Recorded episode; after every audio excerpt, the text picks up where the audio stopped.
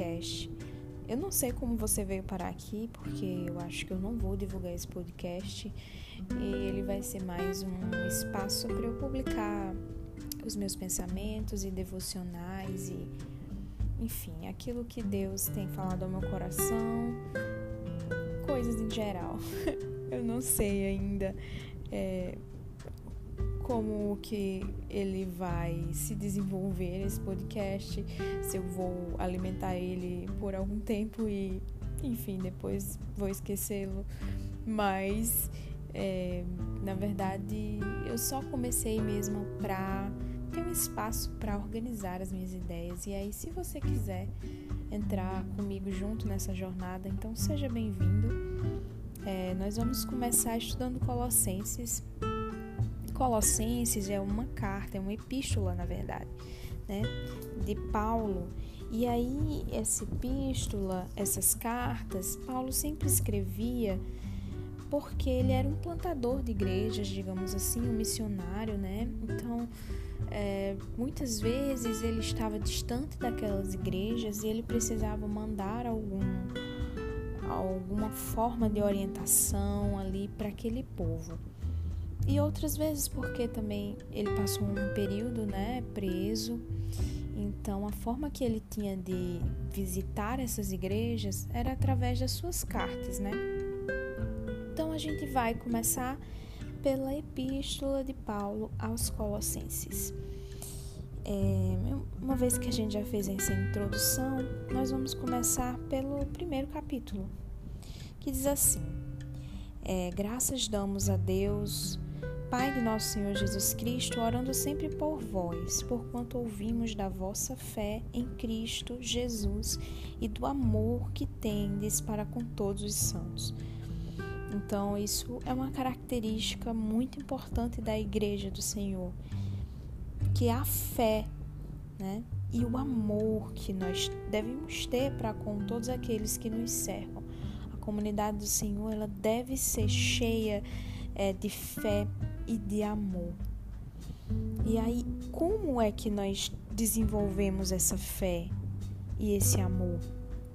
Então, no versículo 5, ele continua: Por causa da esperança que vos está reservada nos céus, ou seja, então esse amor, essa fé, ela vem por causa da esperança que está reservada nos céus ou seja, da vida eterna com Cristo, o nosso alvo, né? Que não é terreno, mas celestial, da qual antes já ouvistes pela palavra da verdade do Evangelho, que já chegou a vós, como também em todo o mundo.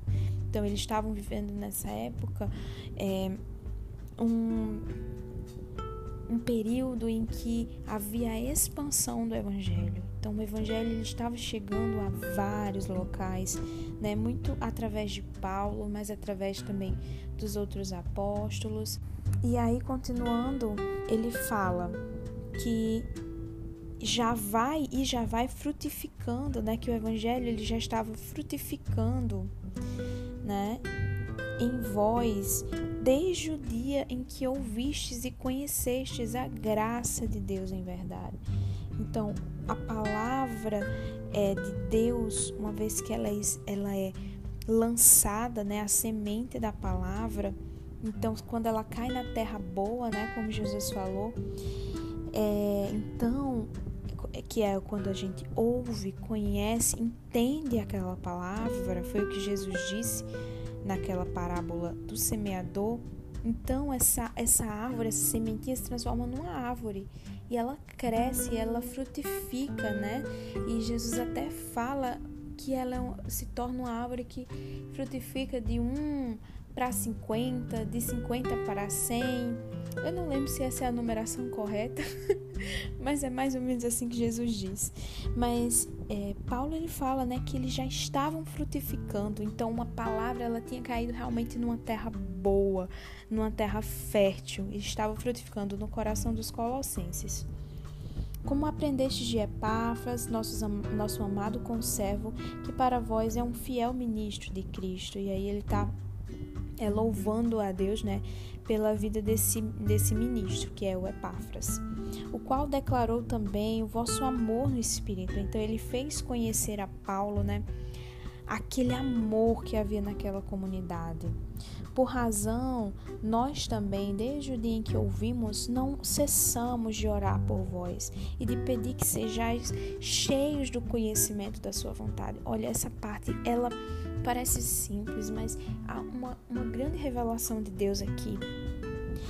Então, Paulo, ele pedia, ele orava para que aquela comunidade fosse cheia do conhecimento da sua vontade, da vontade de quem? Da vontade de Deus, em toda sabedoria e inteligência espiritual.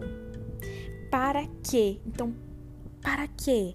Que serve esse conhecimento da vontade de Deus?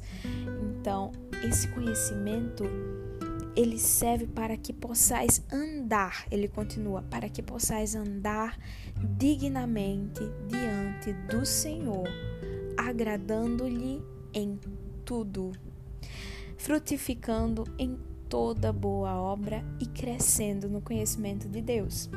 Então, acho que muitos de nós às vezes oramos assim, Senhor, eu quero te agradar, Senhor, eu quero te agradar. E Deus, ele dá uma revelação assim maravilhosa aqui para nós, que quando nós conhecemos a vontade do Senhor, quando nós sabemos aquilo que Ele quer para nós, aquilo que Ele tem sonhado ao nosso respeito, o porquê que Ele nos criou, quem nós somos em Cristo, a, a reden, quem nós somos em Cristo e a redenção que nós alcançamos né, através do Seu sangue.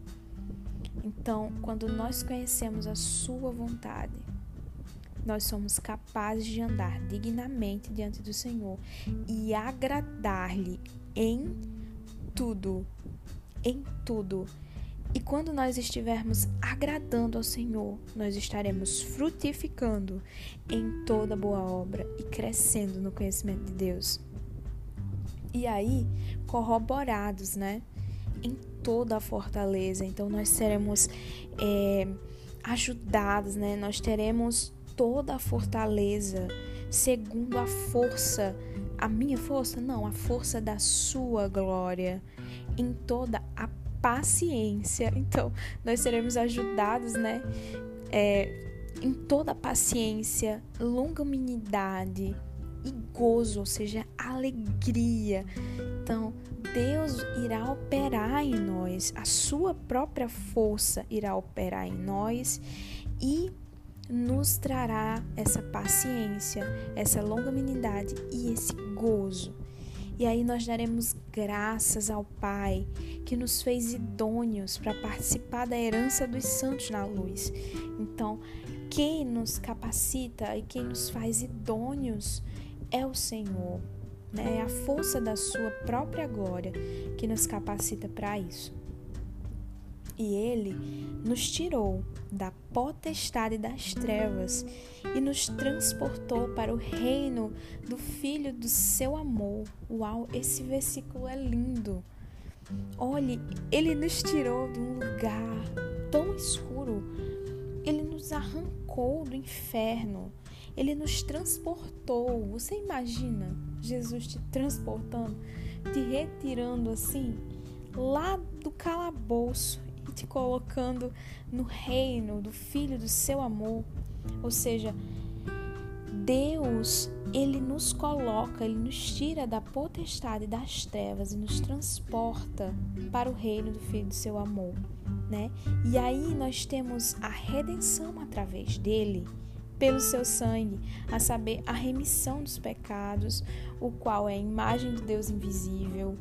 É, me lembro daquela música do Projeto Solo né? Que é justamente sobre essa parte aqui de Colossenses. E sim, ele é a imagem do Deus invisível. E até porque vocês lembram que quando o, certa vez é, falam para Jesus assim: Senhor, mostra-nos o Pai. E aí Jesus responde: Olha, eu já estou com vocês há tanto tempo, como é que você me diz, mostra-nos o Pai? Quem vê a mim, vê o Pai. Então, a gente lembra desse versículo, né? E a gente vê aqui realmente Paulo, ele falando que Deus, que Cristo, ele é a imagem de Deus, ele é a imagem do Deus invisível, o primogênito de toda a criação. E nele foram criadas todas as coisas que há nos céus e na terra. Isso a gente lembra de João, lá do capítulo 1, né? E as visíveis e as invisíveis, sejam tronos, sejam dominações, sejam principados, sejam potestades, ou seja, tudo tudo foi criado por ele, para ele.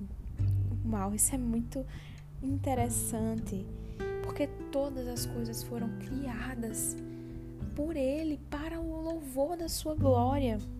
E ele é antes de todas as coisas. E todas as coisas subsistem por ele, ou seja, todas as coisas elas estão aí pela força do seu poder.